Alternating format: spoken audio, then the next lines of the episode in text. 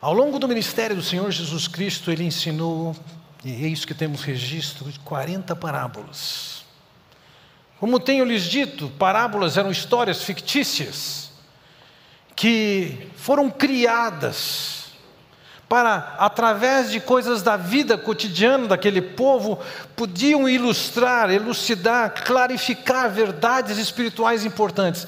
Eles conseguiam entender a história, a parábola, embora não necessariamente podiam entender o significado espiritual, as implicações espirituais dessas coisas.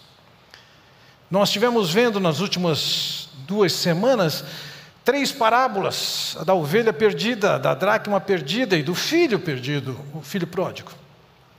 São três parábolas que estão focalizando especificamente na proclamação do Evangelho do Senhor Jesus Cristo para aqueles que ainda não conhecem o Senhor Jesus Cristo. A parábola que nós vamos contemplar nessa noite é uma parábola que não é dirigida para pessoas descrentes. É uma parábola dirigida para o povo de Deus.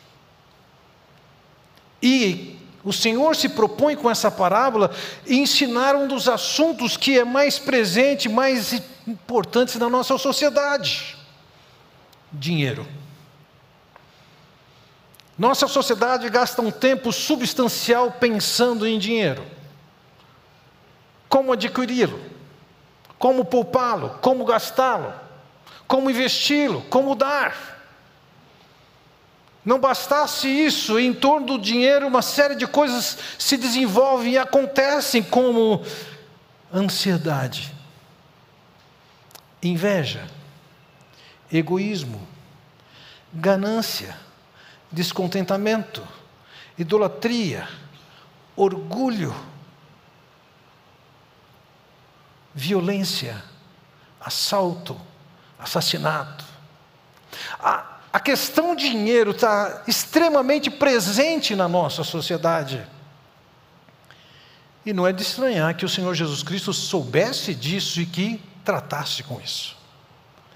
Das 40 palavras, parábolas que temos registradas do Senhor Jesus Cristo, 13 delas, não menos do que isso, abordam a questão de dinheiro. É um assunto pujante na sociedade humana, mas o Senhor sabe disso, e Ele sabe que a questão do dinheiro não é uma questão secundária. Na parábola que ele nos conta hoje, nós vamos encontrar três personagens. O primeiro personagem é um, é um gerente injusto. Veja, Jesus disse aos seus discípulos, aqui está claro, a mensagem era aos discípulos e ele conta: o administrador de um homem rico foi acusado de estar desperdiçando os seus bens. Então, o primeiro personagem que nós temos aqui é um administrador, um economista. Na verdade, a palavra grega é economos, é alguém que administra os bens que não lhe pertencem. E a acusação sobre ele aqui é que ele era incompetente na maneira com que ele geria o patrimônio, os recursos do seu chefe. Segundo lugar, nós encontramos aqui que ele é o administrador de um homem rico. Em primeiro lugar, ele, ele é rico o suficiente para ter um administrador das suas coisas. Mas, quando nós olharmos lá mais à frente, o quanto que ele tinha de crédito a receber, pelo menos de dois dos seus devedores, nós sabemos que ele, de fato, era um homem bastante rico naquela sociedade. E além desses, nós encontramos aqui também alguns devedores, e o texto nos cita dois desses devedores. Então, versículo 5: chamou cada um dos devedores ao seu senhor e perguntou ao primeiro: Quanto você deve ao meu senhor? E no versículo 7, a seguir ele perguntou ao segundo: E você quanto deve? Então, nós encontramos dentro dessa parábola um administrador, um senhor e dois devedores. E a proposta do Senhor é ensinar especificamente discípulos, crentes, como é que devem lidar com o dinheiro. Claro, há ensinos os mais diversos do Senhor sobre como se ganhar dinheiro, como se economizar dinheiro, como se gastar dinheiro, como se doar dinheiro. E aqui é, é uma pequena porção de ensino sobre um segmento muito pequeno dentro de um assunto bastante amplo. Qual é o objetivo? Ao gastarmos os recursos que Deus tem colocado nas nossas mãos, como é que nós devemos fazer? Que perspectiva nós devemos ter? Então eu gostaria de iniciar com vocês contando essa parábola e explicando essa parábola ponto a ponto para depois avaliarmos as implicações dela. Veja lá, capítulo 1, capítulo até versículo 1 diz: Jesus disse aos seus discípulos: O administrador de um homem rico foi acusado de estar desperdiçando os seus bens.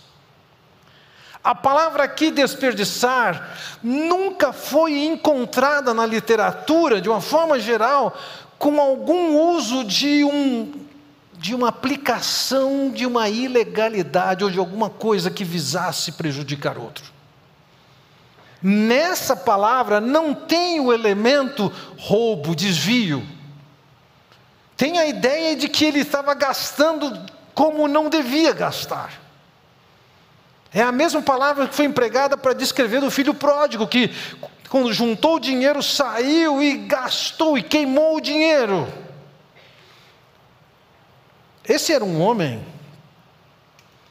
que era capaz de fazer anotações. Vamos ver que quando ele chama os credores, desculpa, os devedores, ele tinha anotado, ele tinha anotações de quanto se devia.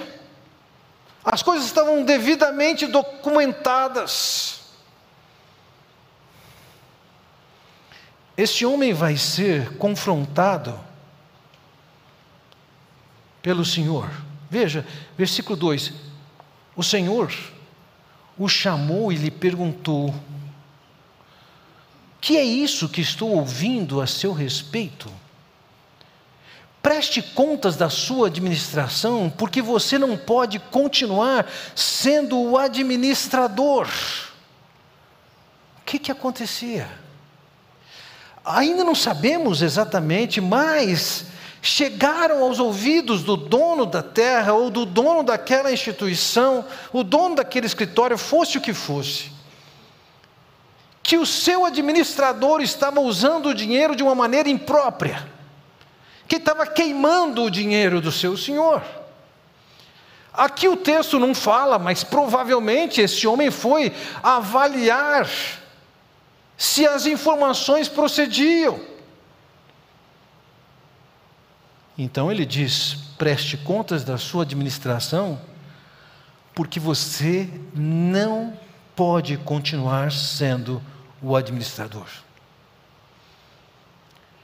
De alguma maneira, Aquele senhor disse ao seu administrador: Você está com os dias contados, eu vou te mandar embora. Não posso continuar com você. E não é difícil para mim imaginar que, ou para eu imaginar que ele teve um tempo até o momento de prestação de contas entre a mensagem, você não pode continuar, e a ocasião da prestação de contas, houve um tempo, e nesse tempo houve a seguinte reflexão do administrador: o administrador disse a si mesmo: Meu senhor está me despedindo, que farei? Para cavar não tenho força e tenho vergonha de mendigar que, que eu vou fazer? Alguns de vocês conhecem um livretinho chamado Quem Mexeu no Meu Queijo? Uma história, também uma parábola, em que dois ratinhos constatam que o depósito de queijo onde eles se alimentavam foi esvaziado, e cada um deles vai ter a atitude, a reação correta, ou de cada um visando contornar o problema de que o queijo sumiu. Quero dizer para vocês que a versão original dessa história está aqui. Ó. Alguém mexeu no queijo, vou perder o emprego. O que que eu vou fazer nessas condições?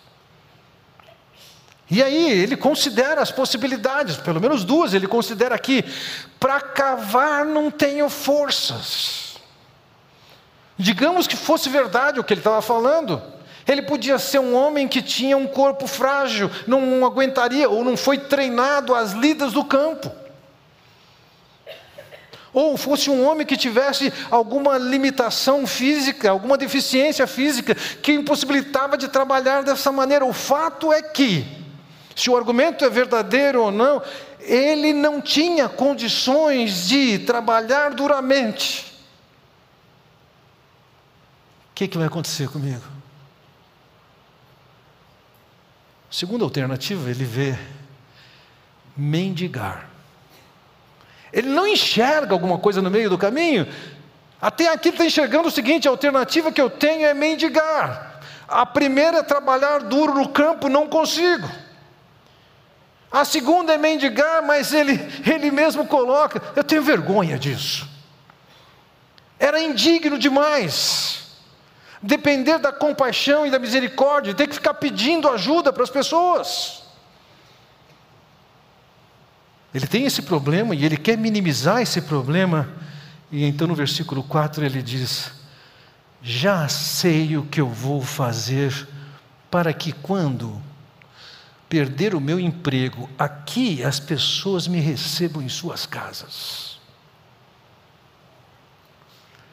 ele percebeu que a alternativa para ele era fazer um networking que viabilizasse, depois que ele largasse esse emprego, ele ter meios de sobrevivência que ele ainda não tinha.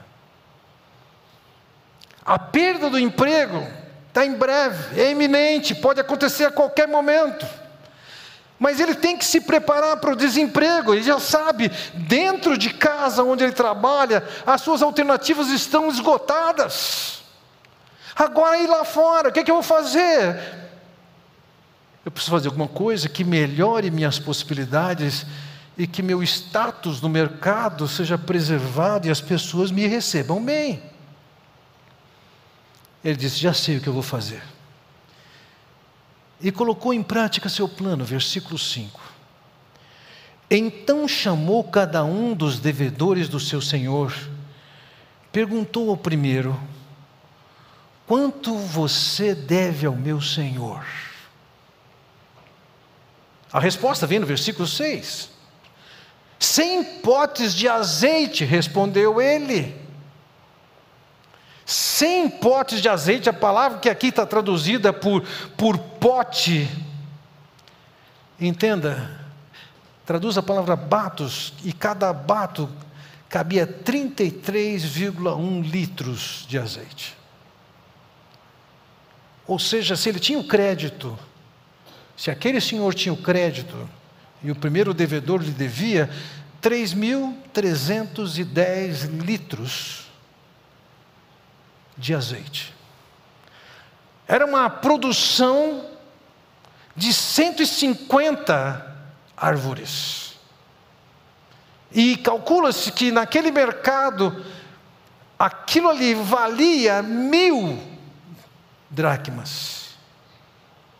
Ou seja, era o trabalho, o dracmas ou denários, era o trabalho de mais de três anos. Era um dinheiro respeitável. As pessoas perguntam quem eram esses credores. A julgar pela quantidade de dívida que essas pessoas tinham, fica difícil pensar numa alternativa que fosse eles serem meieiros. A dívida é muito alta para um meieiro. Poderia ser este o preço. Você vai explorar, mas você vai me pagar tanto. Bom, de qualquer maneira, o texto nos fala que depois aquele homem declarar que devia aquele valor, o administrador lhe disse: tome a sua conta, sente-se depressa e escreva 50. Ele deu um desconto para o camarada de 50%. Isso poderia estar prejudicando alguém? Talvez sim, talvez não. Daqui a pouco eu levanto as possibilidades. Vamos ver o primeiro sete. A seguir ele perguntou ao segundo: E você quanto deve? A resposta: cem tonéis de trigo, respondeu ele. Um tonel, aqui no caso, era a palavra coros. E cabiam 400 litros. Se num tonel cabiam 400 litros, 100 tonéis significava 40 mil litros de trigo integral. O peso de um litro de trigo integral é 723 gramas. Portanto, a dívida daquele homem era de 29 toneladas de trigo. O valor disso? De 2.500 a 3.000 denários. Salário de perto de 10 anos de trabalho. A dívida dele era substancial. O Senhor vai dizer para ele: tome a sua conta e escreva 80. Por que, que num caso ele deu 50% e outro deu 20% de desconto? A parte de, de porcentagem, de premiação de vendas desses, desses produtos tinha essa diferença. Um azeite, a comissão era muito alta, enquanto no trigo era baixa. Ao propor isso com aquelas pessoas, de quem ele estava tirando esse dinheiro? Veja, Uh, um judeu, um judeu da sociedade judaica daqueles dias, quando lia essas coisas, não entendia que aquele homem estava lesando o seu senhor. Entendia que ele podia estar fazendo algumas coisas, a principal deles era ele estava tirando dos juros. Quando foi firmado aquele empréstimo de uma forma ou de outra, foi estabelecido um juro relacionado com azeite, corrigido com azeite e com trigo, e nesse caso ele entendia que ele podia dar um desconto no juro estabelecido, era ele o administrador.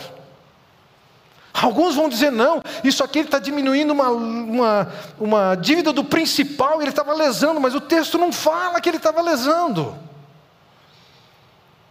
Ele podia estar tirando do juro, podia estar tirando da sua comissão. Teoricamente, poderia estar tirando até daquilo que era da propriedade do seu senhor.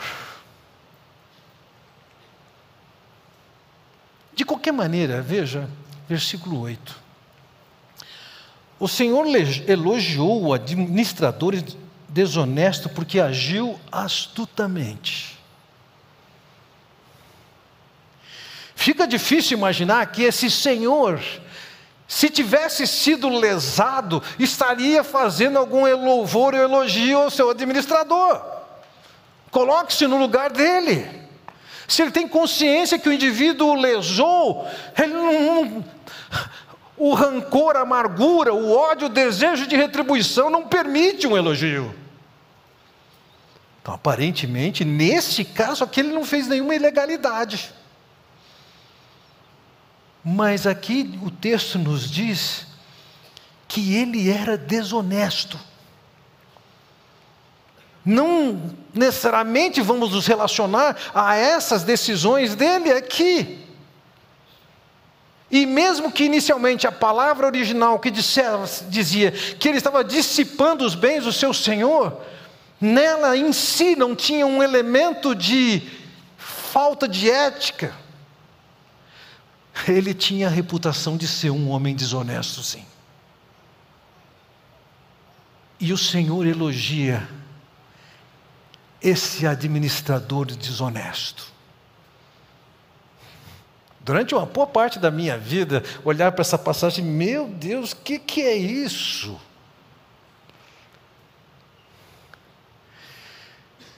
Todos nós podemos estar diante de uma situação e de alguém que, que merece reprovação em tantas áreas, mas em alguma coisa aquela pessoa pode ser elogiada.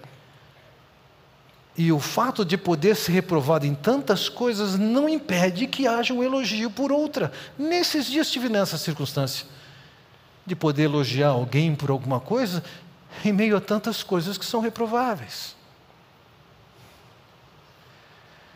O Senhor não o elogiou por ser desonesto, e nem tampouco por eventualmente tê-lo roubado. O Senhor dele o elogiou porque ele agiu astutamente. Ele foi sagaz, ele foi esperto, ele foi inteligente. Essa palavra aqui não carrega uma conotação negativa em que pesava sobre ele uma acusação de um pecado. Não aqui, astúcia, inteligência Sagacidade tem a ideia de ser capaz de perceber, de discernir a situação e de saber como agir. No caso dele, ele estava despedido e não tinha possibilidades. A mais possível para ele que ele conseguia enxergar era mendigar. E então ele enxerga uma alternativa. Vou chamar os devedores, vou negociar com eles, vou ganhar a simpatia deles. Esse homem foi elogiado porque ele pensou antes. Ele especulou as possibilidades que ele teria no futuro. É por isso que ele é elogiado. Ele é desonesto, mas ele é sagaz. Ele enxerga as possibilidades. Então, essa história, ela tem algumas lições, eu estou chamando aqui de uma analogia assimétrica, porque ele pega uma relação alguém tão na condição crítica, em tanto a ser reprovado como administrador que ele fosse, ou como desonesto que ele era, e o Senhor destaca a sua sagacidade, e a partir desse caso, ele tira uma lição para os crentes. Veja o que ele diz ainda no versículo 8: Pois os filhos deste mundo são mais astutos no trato entre si do que os filhos da luz. Vamos definir quem são os filhos deste mundo e os filhos da luz. Os filhos deste mundo são aqueles que ainda não tiveram uma experiência com o Senhor Jesus Cristo, ainda não nasceram de novo, vivem na sua condição natural, pré-conhecer o Senhor Jesus Cristo. Os filhos da luz, ao contrário, são aqueles que, ainda que viessem como um filho do mundo comum, eles chegaram a ouvir o Evangelho, crer no Evangelho e se entregaram ao Senhor. E aqui o que o Senhor está dizendo é o seguinte: os não convertidos, em geral, são mais sagazes nesse que tange a esse relacionamento com os outros do que os filhos da luz. Um não convertido, como aquele administrador, foi capaz de pensar em fazer amigos oferecendo-lhes alguns privilégios, e dessa maneira ele espera que futuramente esses os recebam em sua casa, quem sabe delegue para ele alguns trabalhos e assim por diante. Os filhos do mundo são capazes de olhar para a situação e se antecipar no que vai acontecer e trabalhar com as suas possibilidades nos seus relacionamentos, nas oportunidades que eles têm de vida. Esses não salvos são capazes de imaginar isso nessa vida. Mas os filhos da luz, aqueles que se converteram, que estão ligados a um outro reino, o reino de Deus, eles não são tão prudentes, não. Que é isso? Quero extrair com vocês alguns princípios aqui. Versículo 9: Por isso eu lhes digo, usem a riqueza deste mundo ímpio para ganhar amigos, de forma que quando ela acabar, esses os recebam nas moradas eternas.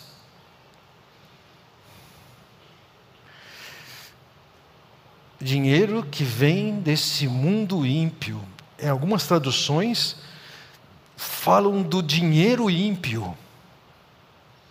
O que é que o Senhor Jesus não está falando? Ele não está falando de um dinheiro que no processo de ganhar você pratica impiedade. Você corrompe, você rouba. Você deixa de pagar e entregar o que você deve, você passa a cobrar aquilo que você não deve e toma posse daquilo que é de outro. E em todo tipo de profissão você pode fazer isso.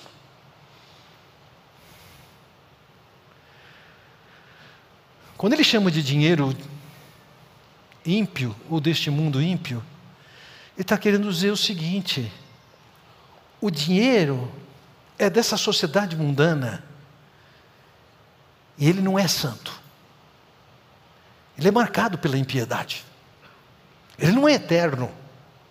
Você não vai encontrar o dinheiro na, na esfera celestial. O o sábio diz em Provérbios 23: Não esgote suas forças tentando ficar rico, tenha bom senso. As riquezas desaparecem, assim como você as contempla, elas criam asas e voam como águias pelo céu. Quando não é a riqueza fica, você vai embora. Você até pode ter a crendice de um faraó que foram sepultados junto com suas riquezas, quando não de servos. Foi embora, perdeu. Mas vejam ainda no versículo 9, ele diz: usem a riqueza deste mundo ímpio para ganhar amigos. Enquanto aquele administrador infiel, desonesto, ele está negociando com as dívidas daquelas pessoas e os créditos, para dessa forma fazer amigos, para quando ele sair do emprego. Agora ele está dizendo o seguinte: vocês, crentes, têm que usar o dinheiro de origem ímpia, desse mundo, que está na mão de vocês, para fazer amigos, e quando vocês chegarem no céu, esses os receberem. Que, que é isso? Você não leva dinheiro para o céu.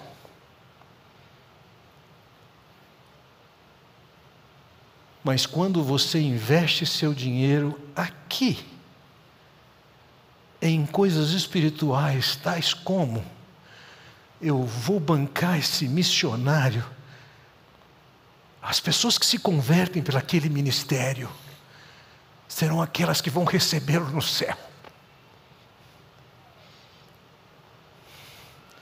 Quando alguns de vocês se voluntariam diante de um desafio e pagam para uma criança participar de um programa como esse, ou pagam para um jovem, um adolescente ir para um acampamento, entenda uma coisa: isso aqui não é simplesmente dar dinheiro, não. Deus está dizendo: quando você investe seu dinheiro de origem ímpia numa causa como essa, quando você chegar no céu, tem gente que está celebrando a sua chegada.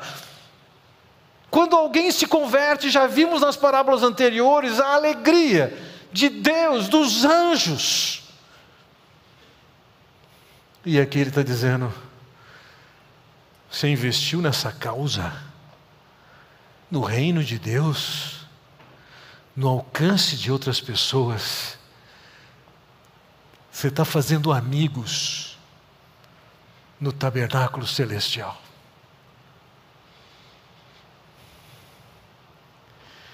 Se o nosso investimento com os recursos que Deus nos tem dado tem sido para ampliação da obra de Deus, a proclamação da verdade de Deus, do Evangelho de Deus, entenda isso.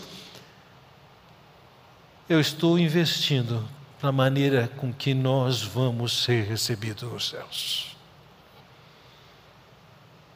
Então, o que nós temos que aprender com aquele administrador desonesto é a sua sagacidade, a sua astúcia, a sua esperteza. Ele sabe que depois que ele perdeu o emprego, ele não tem muitas possibilidades, então ele investe naqueles que vão recebê-lo. E Jesus está dizendo: vocês não podem ser tão tolos, vocês estão partindo dessa vida para outra. Invistam na maneira como vocês vão estar quando chegarem no estado eterno.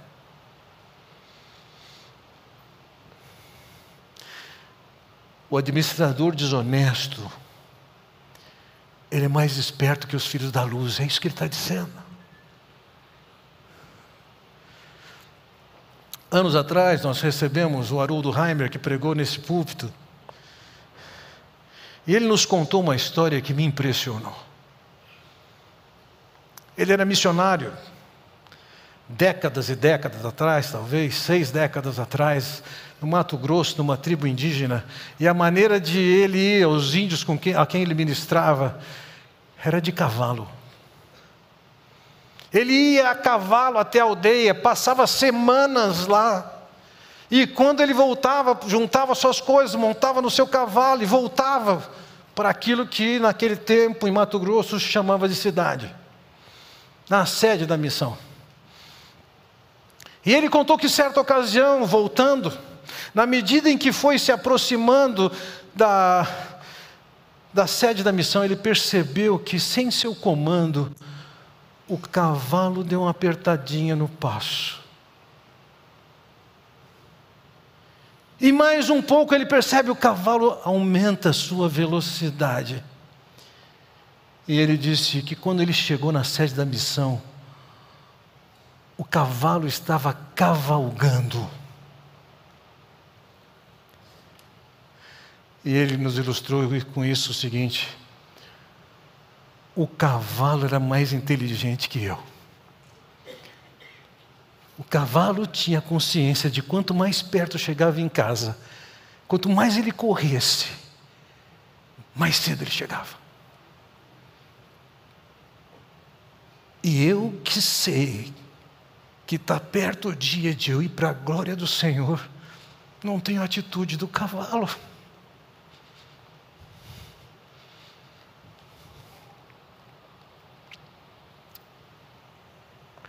Pode ser que um administrador ganancioso e desonesto seja mais inteligente que você, perdoe-me. Pode até ser que um cavalo, um animal irracional, seja mais inteligente que você. Você não pode olhar para essa vida como se ela fosse toda. Você não pode pegar seu dinheiro e gastar simplesmente o seu prazer. As Escrituras contemplam isso, contemplam sim isso. Paulo, quando escreve a Timóteo, diz que Deus nos deu para nosso aprazimento. Não há nenhum problema em você construir ou fazer a reforma que quer, trocar seu carro, fazer a viagem. Aproveite. Mas isso não é tudo. E nem tampouco a sua prioridade.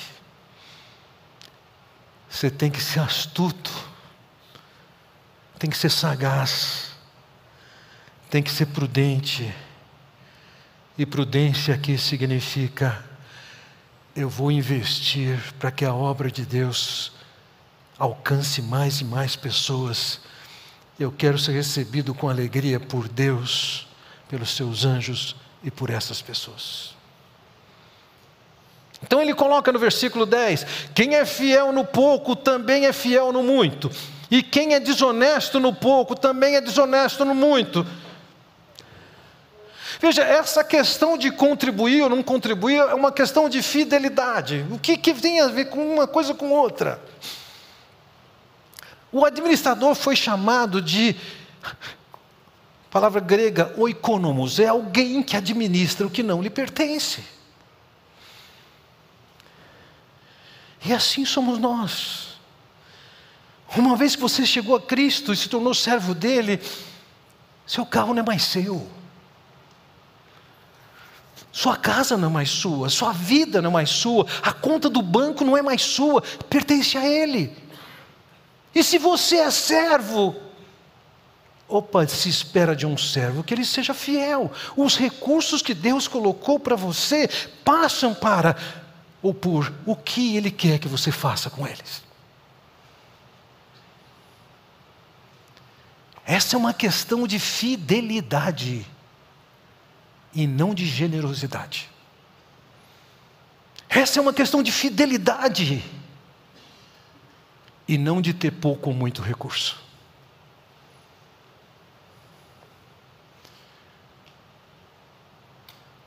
Não é a contribuição que você vai dar se você ganhar na loteria.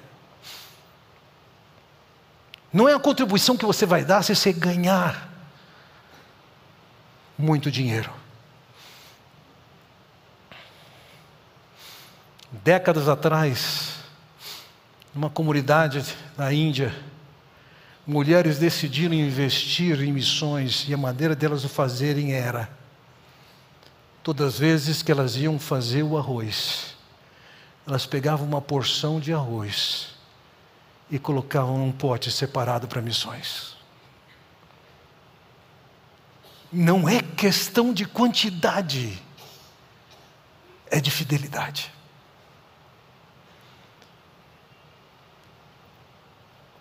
Quem é fiel no pouco é fiel no muito, quem é fiel no muito é fiel no pouco.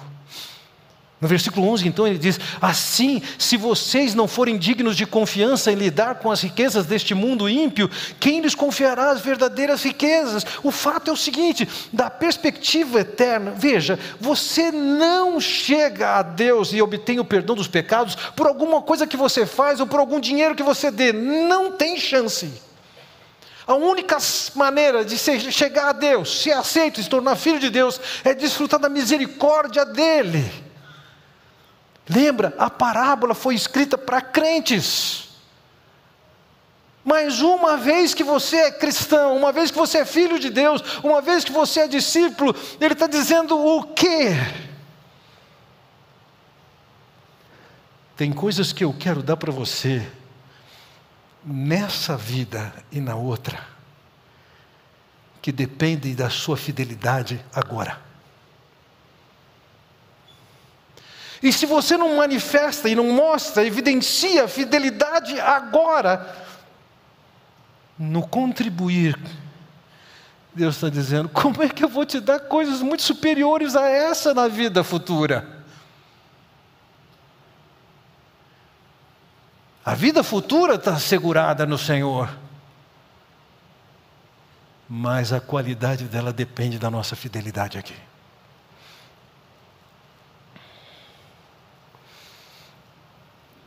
Vejam.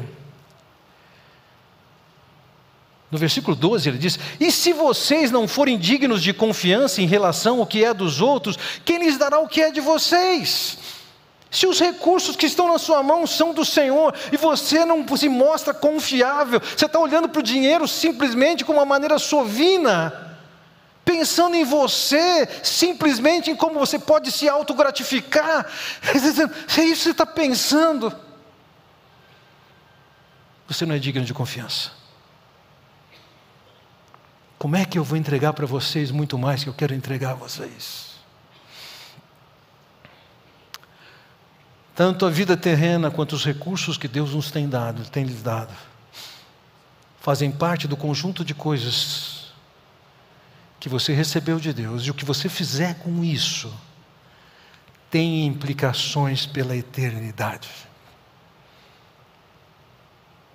Paulo escreveu aos Coríntios, 2 Coríntios capítulo 5, versículo 10, ele diz: "Pois todos nós devemos comparecer perante o tribunal de Cristo, para que cada um receba de acordo com as obras praticadas, inclusive o gasto com dinheiro, por meio do corpo, quer sejam boas, quer sejam más." Todos os filhos de Deus vão comparecer perante o tribunal de Cristo. Todos vão responder diante de Deus, prestar contas com o que fizeram com o seu corpo nessa vida.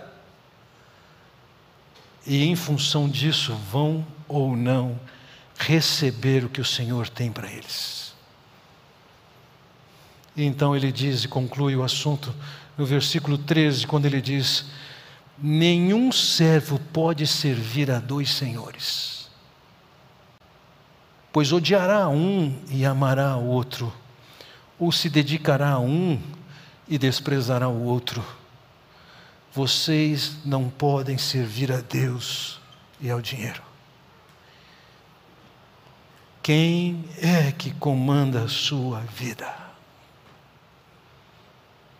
Não se engane, você não pode agradar a grana e a Deus. Numa relação de empregado dá, numa relação com o cliente dá, numa relação com o servo não dá. E essa é a relação, paradigma para nós que somos filhos de Deus. Nós somos servos.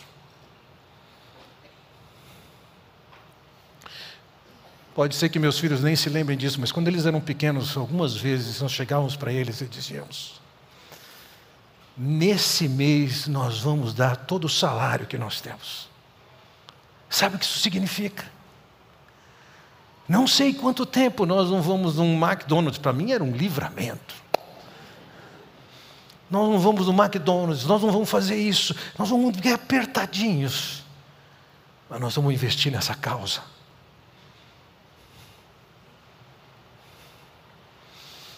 As Escrituras nos ensinam claramente que o dinheiro pertence a Deus, que é Deus quem nos dá a capacidade de ganhar.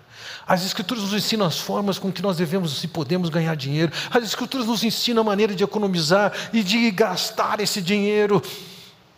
As Escrituras nos ensinam a doar, dizendo: isso não é qualquer coisa, tem implicações eternas.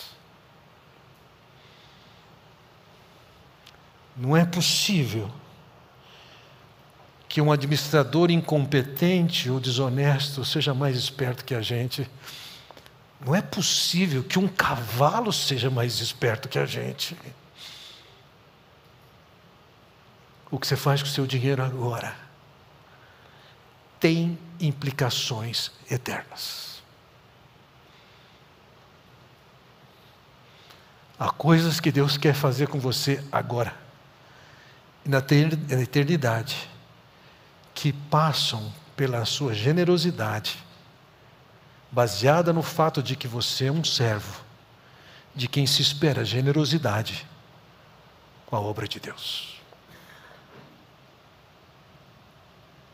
Entendido? Não perca essa chance. Vamos abaixar nossas cabeças. Pai Celestial, quero te agradecer pela grande oportunidade que o Senhor nos tem dado, de ouvir da tua palavra, sermos esclarecidos, confrontados, desafiados, e quero te pedir, Pai bondoso, que o Senhor nos faça crescer em confiar em Ti, para sermos, além de fiéis, sermos instrumentos e canais de bênçãos a outros, de modo que possamos desfrutar pela eternidade daquilo que o Senhor tem a nos dar. Eu oro no nome do Senhor Jesus Cristo. Amém. Deus os abençoe.